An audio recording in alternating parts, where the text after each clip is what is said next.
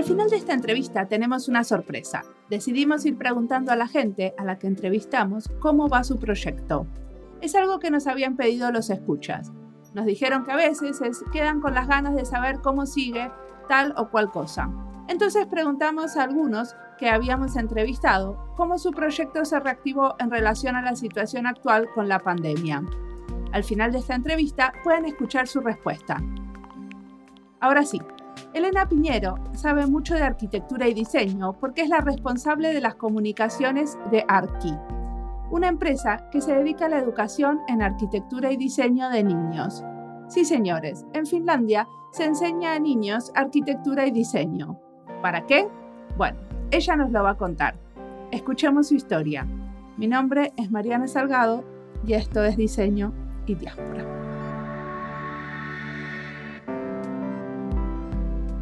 Buen día, Elena. Hola, buenos días. ¿Quieres presentarte?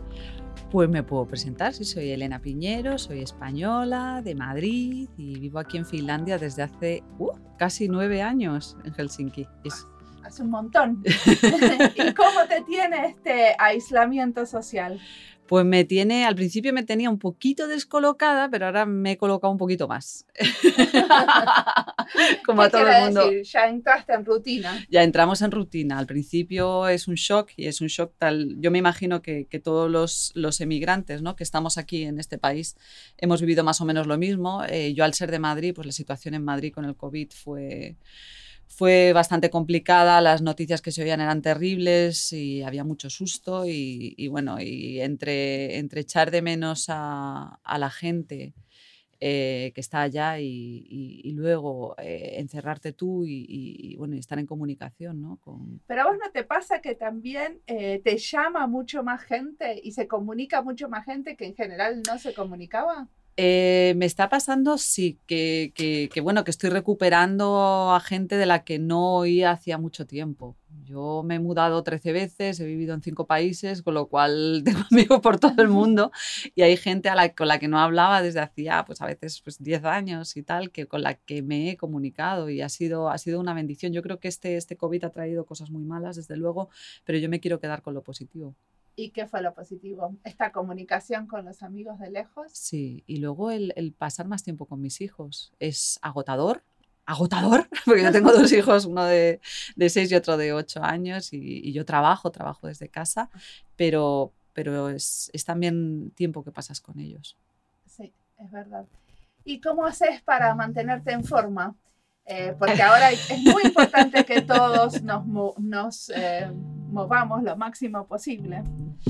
Eh, pues eh, yo la verdad es que siempre he sido una persona bastante activa, que, se mueve muchísimo. Eh, intentamos, dentro de lo que cabe, salir cuando podemos a caminar. Caminamos mínimo 10.000 pasos, pero luego dentro de casa saltamos, hacemos yoga, hacemos una rutina de ejercicios que nos, que nos eh, encargan nuestros amigos de España o nuestros amigos de aquí, nos mandan ejercicios que han hecho ellos y nosotros los copiamos. Bueno, es divertido. Eh, uf, cinco semanas ya, puede ser, un montón de tiempo, pero sin salir ni nada. Y bueno, sirven para animarles y tal. Yo nunca he hecho tanto el tonto delante de una cámara. Yo creo que he hecho bastante el tonto delante de una cámara durante mi vida. Pero bueno, es, es, bonito también. Esto es por una buena causa. Es por una buena causa. No es que a mí me guste hacer el tonto, no. Es que es por una buena causa. Está muy bien. Eh, en Argentina es la misma situación, donde no están saliendo de las casas y eso mm. cambia muchísimo. Mm que nosotros podamos salir a dar una vuelta y caminar y mirar la naturaleza, que encima vivamos donde vivamos en Helsinki, siempre hay naturaleza alrededor, sí. ¿no? Sí, somos unos afortunados, o sea, comparado con, con otros países, comparado con, pues, con la situación que tenemos ahora mismo, yo creo que, que, en este país, por lo menos por ahora, podemos salir a, a, caminar, a pasear, y yo a veces lo que hago también es que hago videollamadas desde fuera, ¿no? Intento llamar desde fuera para, para que vean un poco el paisaje, no sé cómo explicarte, como ellos llevan encerrados tanto tiempo, como que les da algo de vida ver, ver algo y también pues, pues ¿no? De enseñarles dónde, vivimos. Mm. Hago lo mismo, a veces me da no sé qué si les estoy dando eh, envidia. Mm. Eh, sí, mostrándoles el paisaje. ¿Haces bien o haces mal? No me queda claro.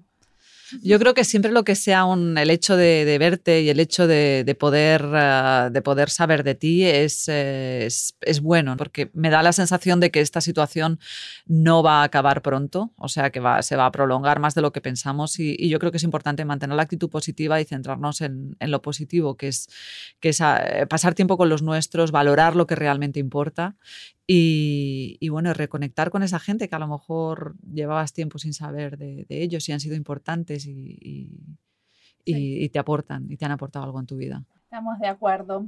Bueno, ahora podemos hablar más de otras cosas, ¿no? Porque todo el tiempo sobre el coronavirus nos agota. Sí. Entonces, eh, contame, ¿qué te trajo a Finlandia? ¿Qué me trajo a Finlandia? ¿Qué me trajo a Finlandia? He venido a Finlandia dos veces, he vivido en Finlandia dos veces. Eh, la primera vez era muy joven, eh, me había sacado un novio finlandés. En una lotería. en una lotería, fui a una lotería, fui a la lotería y me tocó el cupón finlandés. Y dije, anda. ¿Cuántos años tenías? Uf, 23, 22, algo así. Sí. O sea que viniste hace mucho. Hace mucho, sí, hace mucho. Y eh, viví la primera vez dos años aquí y luego nada, viví por, por, un montón de sitios, viajé mucho y volví con mi primera hija cuando mi hija tenía, y mi entonces marido, cuando mi hija tenía dos meses. Porque realmente, bueno, eh, de la decisión no me arrepiento porque es cierto que, gané en pasar más tiempo con mis hijos, gané en educación, yo soy una firme mm, creyente del, sistema finlandés y la manera de hacer las cosas a, la finlandesa en el sentido de, bueno, la calidad educativa, los medios que se le ponen a las madres trabajadoras, eh, la capacidad que tenemos de, las madres de, poder ser, en ese sentido, trabajadoras, independientes, de tener tiempo, ¿no? Y, eso, y pasar tiempo con nuestros hijos, la baja por maternidad, que es mucho más larga aquí. Entonces, eh, en ese sentido, si tengo que decir qué es lo que me me, mm, eh, me trajo, ya se me olvidó hablar español, me trajo, la segunda vez y, me mantuvo aquí, fueron, fueron mis hijos. Buenísimo. Y decime una cosa, em, ¿Qué haces? ¿De qué trabajas? ¿De qué trabajo? De trabajo hablando. Hablo mucho, no. Acá Soy, que hablar eh, mucho. Sí, ¿eh? sí, sí. Trabajo de. En, soy la, la, directora de marketing de Arki. Arki es una empresa de educación finlandesa. Contame, ¿qué es Arki? Porque es una empresa de educación, pero está eh, si yo tengo bien entendido, está muy enfocada al diseño y la arquitectura. Sí, sí, es una, es una empresa educativa que, que se dedica a la enseñanza eh, por fenómenos y el fenómeno que toma educativo es el diseño y la arquitectura, porque la arquitectura engloba todas las asignaturas, eh, engloba matemáticas, engloba historia, engloba cultura, engloba, pero también puedes enseñar muchísimas habilidades. Los mm, chicos tienen que presentar sus proyectos, tienen que, bueno, que conocer la historia, tienen que, saber colaborar, trabajar en equipo. Entonces es, una, es una, un fenómeno muy completo y muy, muy interesante. Entonces, Arki es una empresa que se dedica a enseñar a niños de qué edad? Uy, desde los 4 hasta los 19. Ok, y en general se dedica a, está dentro de la educación formal de los chicos, o sea, dentro de las escuelas, o son más bien como eh, clubes de la tarde, ese tipo de cosas. Sí, aquí en, Finlandia los clubes de la tarde están regulados y su currículum está aprobado y es eso, es un club de la tarde y es eh, donde los niños después del, colegio van y complementan su educación. Y es un programa que, que, es progresivo, o sea, que es como aprender piano, que empiezan y... ¿Y Arki tiene sus propios eh, lugares donde dan las clases o suceden en las, en las escuelas mismas? Eh, dependiendo del caso, pero en este caso en Finlandia eh, tienen sus propios lugares. Tenemos una escuela en la, en la fábrica de cable, en el Capel y donde se, se, hacen estos, estos clubs después del colegio, pero también se organizan cumpleaños, workshops, hacemos mega eventos y tenemos además profesores que hablan español.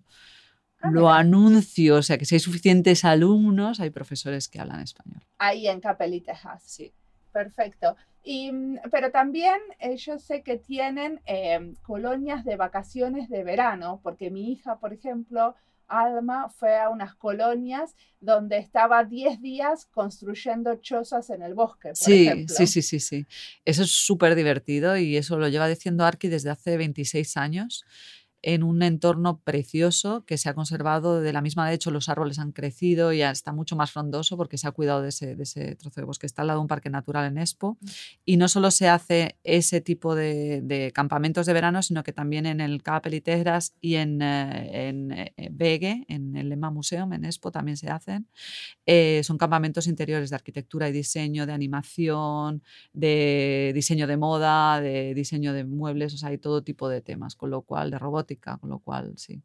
¿Y cuántos educadores son parte del equipo estable de Arqui?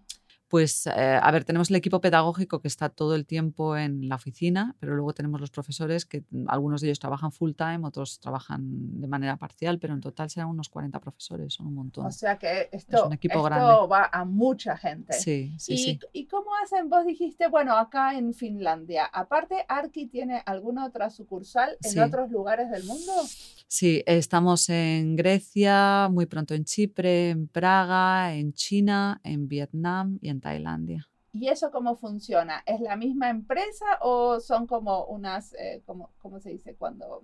Es una franquicia. Sí, es una franquicia. Son franquicias, lo que pasa es que son franquicias en las cuales nosotros les apoyamos muchísimo, te llevamos lo que es la, cuidamos muchísimo de lo que es tanto cómo se entrenan los profesores, cómo enseñan, enseñamos con ellos al principio, les, les damos todos los materiales y, y supervisamos y vamos, estamos como súper, súper con ellos, pero sí, son, son franquicias, son escuelas Arki, pero en otros países. Perfecto. Y contame, ¿qué tipo de cosas hacen los chicos?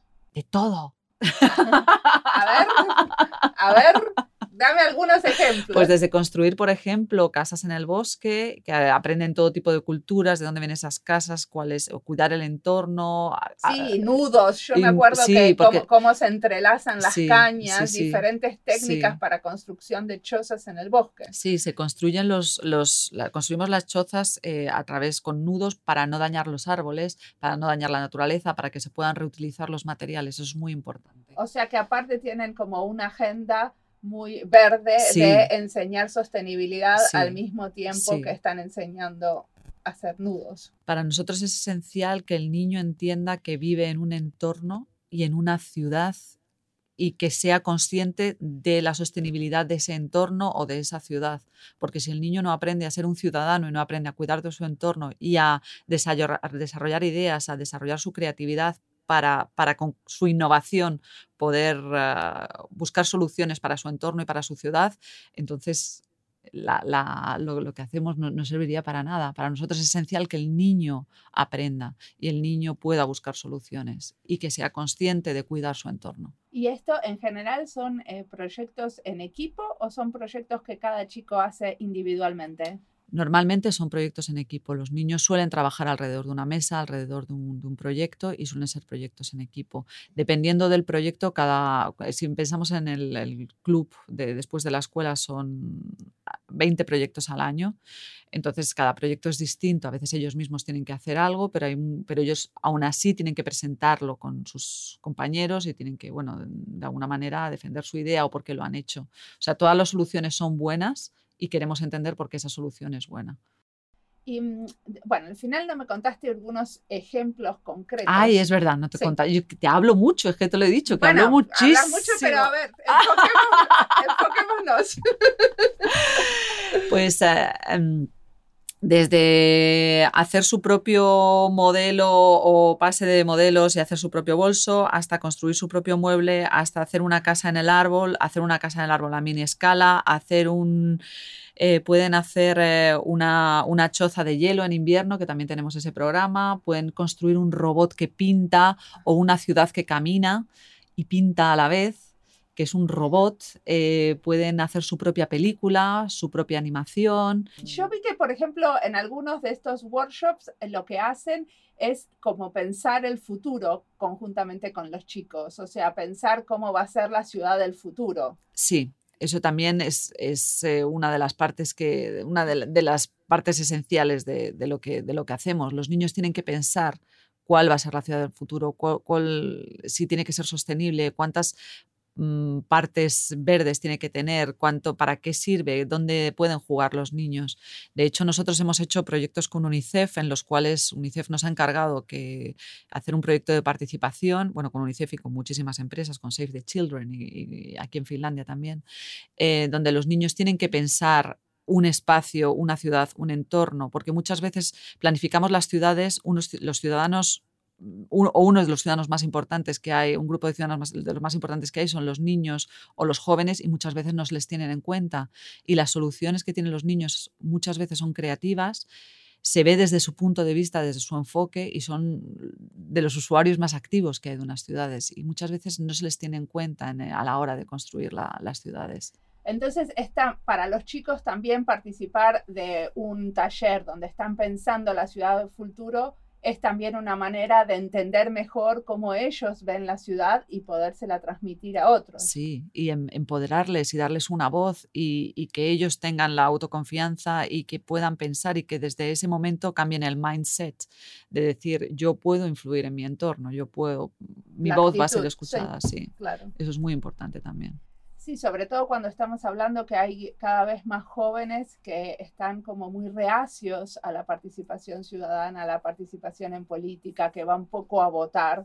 Esta es una manera desde la arquitectura y el diseño de hacerlos eh, más activos, ¿no? Sí. De activar la posibilidad de participación. Sí, y además ellos pueden ver directamente cómo pueden influir y a veces sus, sus ah, ideas son, son tomadas en cuenta, muchas veces son tomadas en cuenta. En Vietnam el proyecto que comenzaron sigue en boga, consiguieron incluso sponsors de diferentes empresas de Tailandia y de Vietnam, consiguieron cambiar su, entorno, consiguieron influir y aquí en Finlandia, en Helsinki, bueno, la, sede de Save the Children, eh, lo que es las decoraciones, la entrada, incluso los baños, los mosaicos que hay están hechos por nuestros alumnos. Eh, donde está Loulu Hernesari, por ejemplo, ahí participamos en un proyecto de participación. Y es un sauna muy eh, conocido en Helsinki para los que no saben. Es verdad.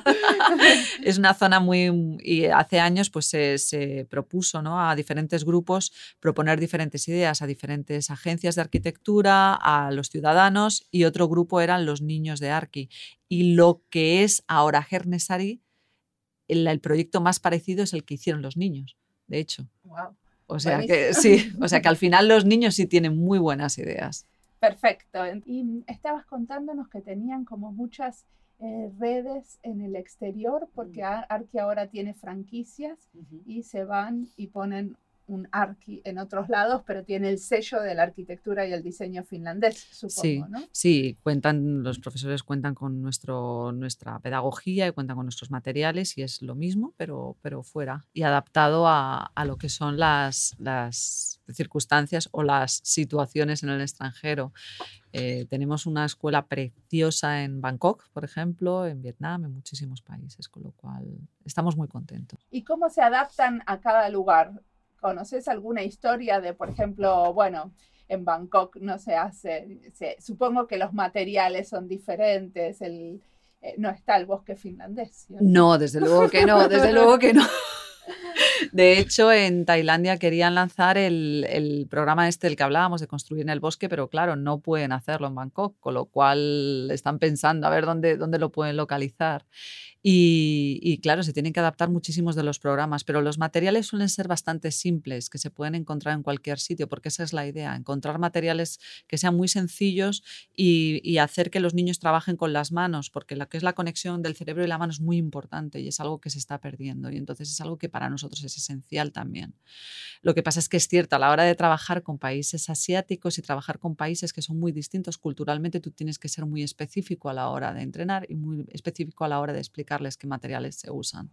Eso es algo que muchos, muchos admiran la educación finlandesa, sin embargo, no todos hablan de cuánta importancia se le da acá a las manualidades. que es, es, algo que dentro de la escuela es muy importante. Todo lo que sea economía del hogar y manualidades acá es una parte muy importante de la educación. Sí, y el hecho de, bueno, de entrelazar estos conocimientos con, otros conocimientos que te pueden ayudar, ¿no? El hecho de, entrelazar no solo las manualidades, sino entrelazar el trabajar con las manos con, medir a escala de poder usar lo que son tus conocimientos matemáticos, tus conocimientos de física, tus conocimientos de muchísimas cosas, de historia, de cultura, a eso, a tu proyecto. Claro, es de alguna manera, ustedes eran vanguardistas en el tema de usar el fenómeno como manera de, eh, de, acercarse a la educación de los niños. Hace un año o dos empezó esto en Finlandia que se trabaja en las escuelas alrededor de un fenómeno. Y entonces el fenómeno puede ser, por ejemplo, el mar Báltico. Y entonces eh, en la clase de matemática estudian cuánto, cuánto agua tiene, eh, eh, van haciendo diferentes cálculos, pero en la clase de geografía van a, van a ver otras cosas alrededor del mar Báltico y hacen diferentes mapas y diferentes, diferentes maneras de acercarse al mal báltico desde las, eh, también desde las manualidades. Entonces, de alguna manera, eh, el eje que conecta diferentes eh, cosas para ustedes es la arquitectura y el diseño. Sí, y Arqui lo lleva haciendo desde hace 26 años, con lo cual sí, fuimos pioneros y los primeritos que, que empezamos a hacerlo y, y hemos demostrado con el tiempo que funciona y de hecho aparte de los clubs estos que tenemos de después del, del, colegio eh, participamos en un proyecto con, con, apoyado por el Ministerio de Educación y, investigado por la Universidad de Helsinki que se llama la, la, clase curiosa en el cual nos pusimos a trabajar con las profesoras de escuela los profesores de escuela de, de Finlandia y de Helsinki más concretamente y eh, pudimos eh, implementar lo que es, lo que hacíamos nosotros dentro de lo que es el aula. Y los resultados han salido hace poco y son súper buenos.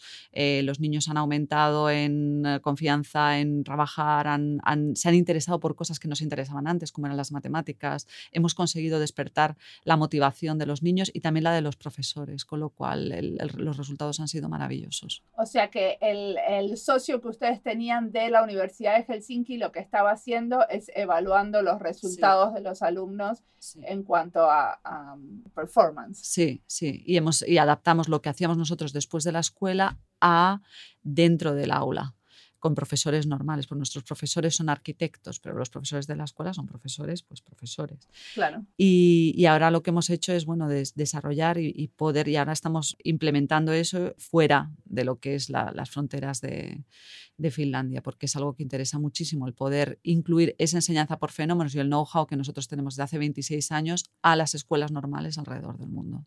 ¿Y eso cómo sucede en general? La gente los conoce, los contacta y después, ¿qué pasa?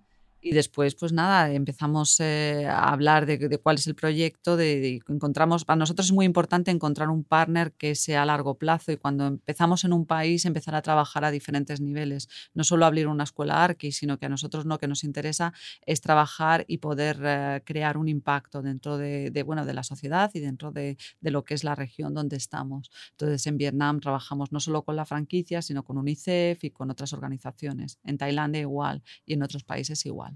¿Y tienen alguna escuela en un país hispanohablante? No, pero hemos recibido muchísimo interés por parte de, países hispanohablantes y estamos deseando ir y, bueno, y tenemos, estamos ahora en negociaciones con un, con un, par de países, pero vamos, es algo que estamos locos por, por comenzar allá porque vemos que, que hay muchísimas eh, sinergias, la situación es, es muy buena y, además vemos que, que, que, que podríamos hacer grandes cosas. Y cuando se acerca, la gente que se acerca son eh, inversores, son gente de la educación pública. ¿Quién se acerca en general a ustedes? para abrir una sucursal de Arqui en el mundo? En general, los perfiles varían mucho. Pueden ser desde, desde universidades. En, Grecia, por ejemplo, trabajamos a través de una universidad y en Grecia hemos conseguido hacer un gran impacto. Estamos en siete ciudades. Eh, pero también pueden ser inversores privados, empresas privadas y también puede ser eh, miembros de, bueno, de un gobierno o de un departamento de educación de un gobierno. Acá en Finlandia vienen un montón de eh, comisiones, grupos de gente a ver qué es esto de la educación finlandesa. Supongo que a ustedes también los visita mucha gente del extranjero. Muchísima, muchísima gente. De hecho, sobre todo de Asia y, de China más concretamente, viene muchísima gente. Vienen tanto profesores, profesores de educación especial, profesores de, guarderías, profesores de, institutos y delegaciones de departamentos de educación de diferentes organismos. También hemos tenido a no, no cientos, sino miles de, visitantes. ¿Y ustedes cobran por, dar, por contarles todo esto o cómo es? Pues normalmente sí, porque lo que hacemos son sesiones, son sesiones educativas eh, que incluyen, pues pueden incluir talleres, pero también pueden incluir eh, lo que son sesiones de, informativas, pero en general siempre son interactivas y solemos trabajar con ellos desde su punto de vista y lo solemos adaptar. Ah, colaboramos también con instituciones aquí, con la Universidad de Helsinki, por ejemplo, y hacemos programas mixtos también con ellos. ¿Y ustedes colaboran con la Universidad de Arquitectura? Eh, nosotros hacemos colaboraciones con, diferentes universidades, no solo aquí, sino también en el extranjero, y recibimos alumnos de diferentes universidades que hacen como pasantías rentadas o no rentadas dentro de Arqui. No lo tenemos de esa manera regulado, pero sí que recibimos alumnos y recibimos grupos de las universidades. Pero normalmente tengo que decir que solemos recibir muchos más profesores que están interesados en nuestra manera de enseñar y departamentos, por supuesto, de arquitectura de gobiernos y departamentos de educación de gobiernos que están muy interesados de la manera tan innovadora que hemos tenido de enseñar a los niños durante tantos años. Muy bien. Eh, entonces, si queremos saber más de Arki, ¿cuál es la página web? ¿Cómo nos enteramos? Arki, con dos Ks, a r k k -I Perfecto. Y en eh, la página web, supongo que aparte de estar en finlandés, está en otros idiomas. No está en finlandés. No está en finlandés. está en inglés. No, porque tenemos la página finlandesa que sí está en finlandés, que es arki.net arki con dos Ks.net, que ahí sí podéis encontrar información sobre lo que ocurre aquí en Finlandia, lo que hacemos aquí en Finlandia, y luego está arki.com, que es Arki International. Yo sé, por ejemplo, que mm, eh, cuando mi hija hizo esa colonia de vacaciones donde construían casitas en, en una reserva ecológica acá cerca de Helsinki, eh, que vienen también chicos extranjeros, porque ustedes tienen un programa en inglés, o sea que también están estas mismas, esta misma colonia de vacaciones funciona en inglés. Sí, funciona en inglés, en sueco y en finés. Eh, enseñamos en los tres idiomas. Y luego si tenemos grupos que quieran venir de, otros idiomas, sobre todo en chino y en, y en español, si son lo suficientemente grandes, podemos abrir un grupo en español. Perfecto. Entonces tienen arquitectos y diseñadores que dan clases en español. Sí, tenemos, por ejemplo, un arquitecto que es colombiano, por ejemplo, y tenemos también arquitectos que, que, hablan español y hemos dado grupos, de hecho, hemos recibido delegaciones de México y Colombia aquí. ¿Y cómo fue que empezaste? Porque vos no sos arquitecta, ¿qué estudiaste? yo estudié comunicación. ¿Y cómo se te ocurrió empezar a trabajar alrededor de la arquitectura y el diseño. A mí siempre me ha encantado la arquitectura y el diseño, pero yo conocí a Arki hace 10 años en Madrid, cuando yo trabajé para el Instituto Iberoamericano de Finlandia y fueron invitados eh, por la Feria del Libro, porque Finlandia era país invitado junto con los otros países nórdicos y querían un taller y quisieron traer a Arki. Entonces yo conocí a la que es ahora mi jefa hace 10 años en Madrid. Finlandia es tan pequeño que normalmente estas cosas ocurren a veces. Y me la volví a encontrar hace un par de años y justo estaban buscando a alguien y yo estaba disponible y dije, bueno, pues vamos a... Y me encanta, es una empresa, bueno, mis hijos de hecho van a Arki, han ido a Arki antes que yo. O sea, ¿Y qué cosas hicieron tus hijos? ¿Qué, ¿Qué fue lo que hicieron que más te haya gustado como mamá? Como mamá. Sí. A mí lo que más me ha gustado es que mis hijos, por ejemplo, mi, mi hijo Diego, que comenzó cuando tenía cuatro años, eh, ha sido un niño siempre muy activo, muy, muy, muy activo y para él a veces es es complicado sentarse, centrarse, pensar. Yo sé que él es súper inteligente, pero para él es muy complicado sentarse, centrarse, estar interesado, permanecer interesado durante más de 10 minutos. Y, con Arki era maravilloso porque yo veía que él se sentaba, permanecía ahí hora y media, hablaba de su proyecto, se sentía orgulloso, te lo explicaba, era, era maravilloso. Entonces sí que vi un cambio, por ejemplo, en mis, en mis niños. Que vivimos en Finlandia nos preguntan muchas veces sobre la educación acá, porque calificamos muy alto en las competencias internacionales de educación primaria. Y cuando pensamos en la educación formal, o sea, la que provee la escuela, nos olvidamos a veces que la educación no formal es fundamental también.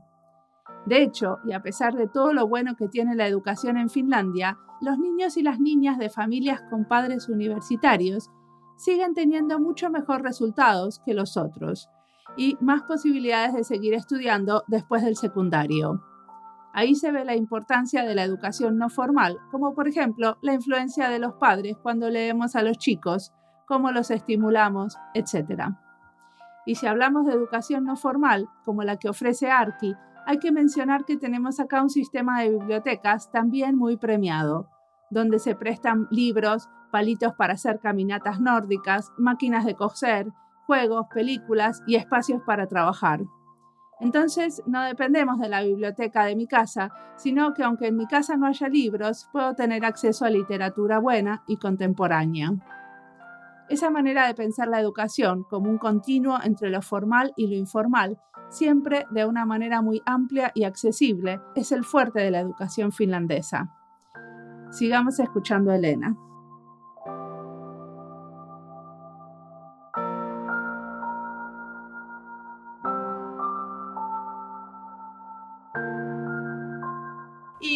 pero quería, quería volver un poquito para atrás, ¿no? Volvamos para atrás. Volvamos para atrás. Y, quería que me cuentes qué hace el instituto, porque es muy importante el instituto donde trabajaste en Madrid. Sí. ¿Me contás un poquito qué es y qué hace? El Instituto Iberoamericano de Finlandia lleva existiendo, me van a matar porque no me acuerdo exactamente, pero por lo menos 20 años. ya se me olvidó, hace tanto tiempo que no trabajo con ellos.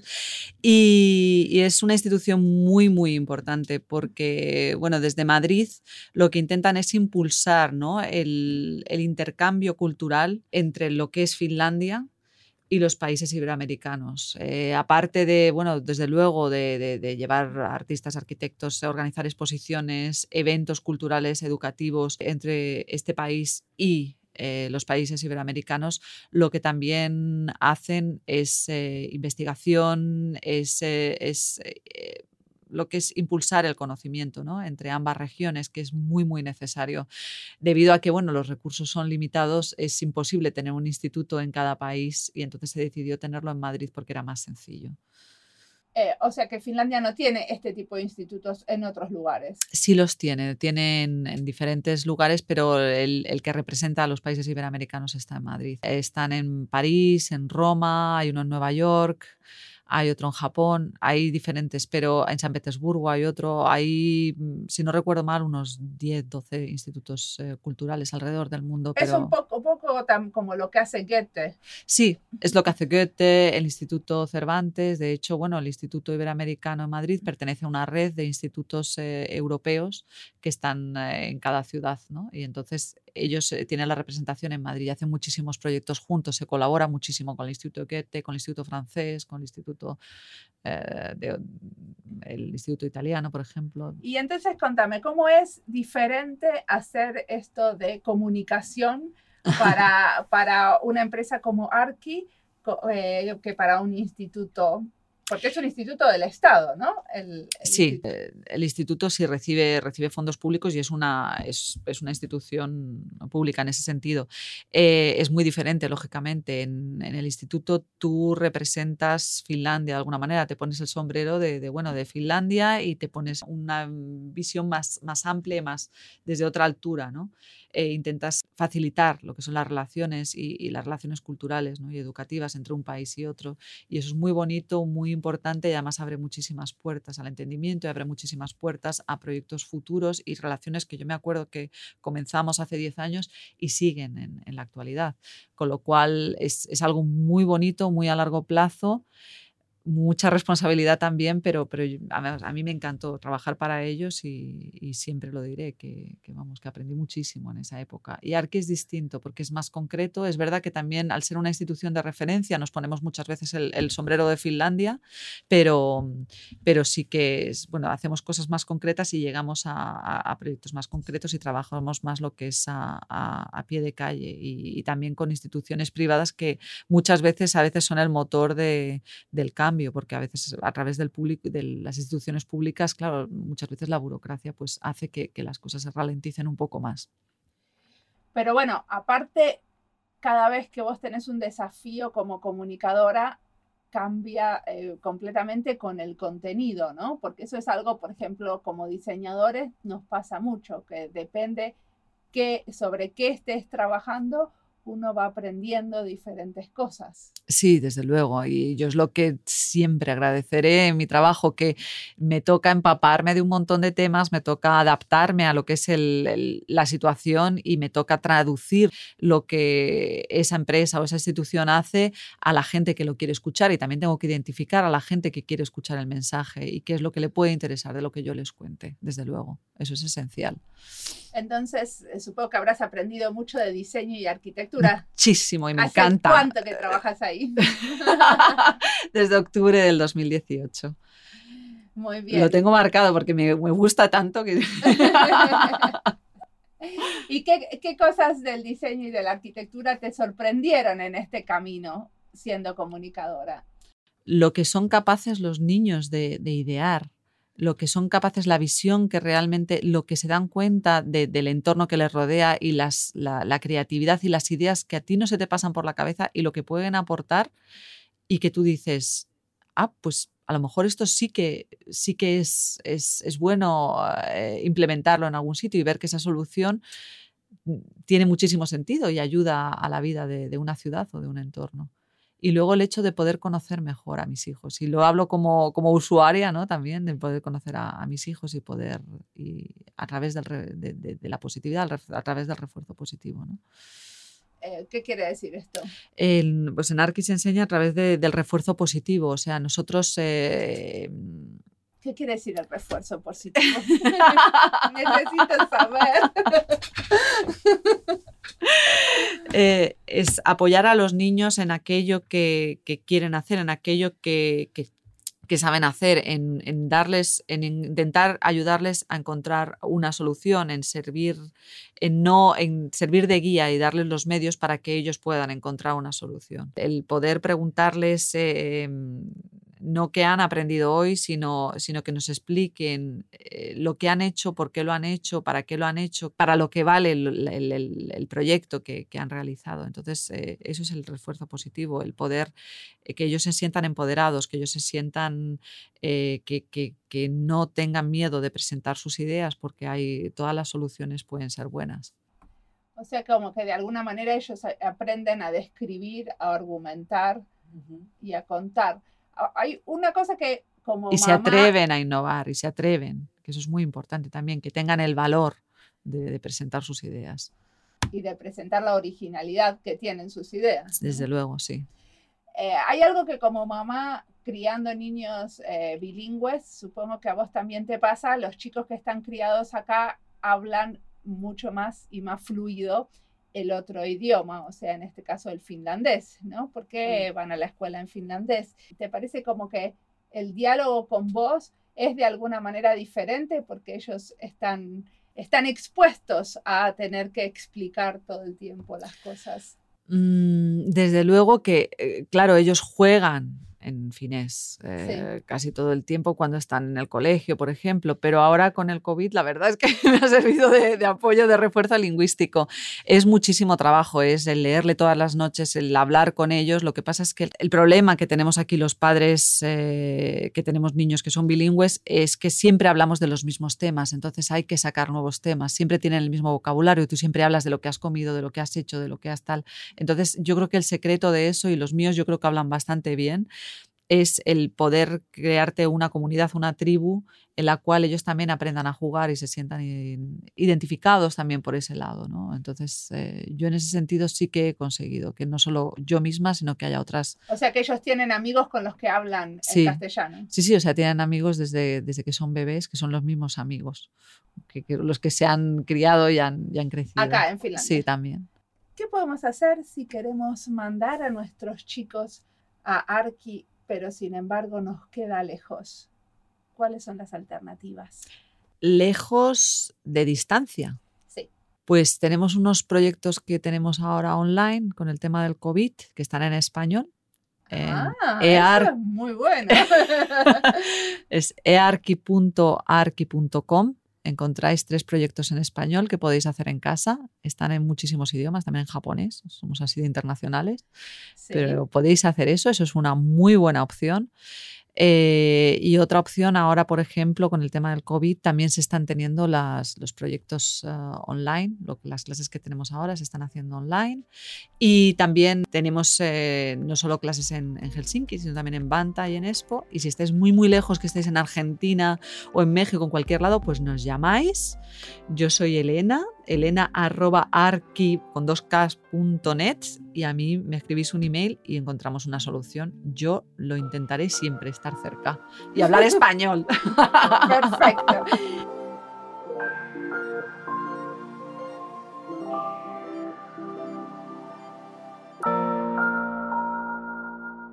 habla de escalar esta propuesta educativa llevándola a otros países.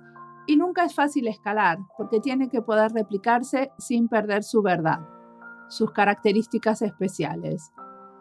Y una de las características de las actividades de Arqui es que mientras enseñan arquitectura y diseño, los chicos y las chicas se adueñan de sus espacios habitables, aprenden a entenderlos y a soñarlos diferentes. Y esto ocurre a lo largo del tiempo. Es un proceso. Pero si queremos tener ideas nuevas, hechas por ellos, me parece importante que no sean solo algunos talleres aislados que les propongan intervenir la ciudad, sino una actividad extendida en el tiempo, durante todo el año. Veo mucho potencial en esta propuesta educativa y me encantaría que la arquitectura y el diseño sean un pasatiempo de los chicos, igual que ahora las clases de piano o de dibujo. Vamos a ver quién se inspira en este episodio y empieza una propuesta parecida o si no, quien ya la tiene y nos quiere contar cómo es en otro país.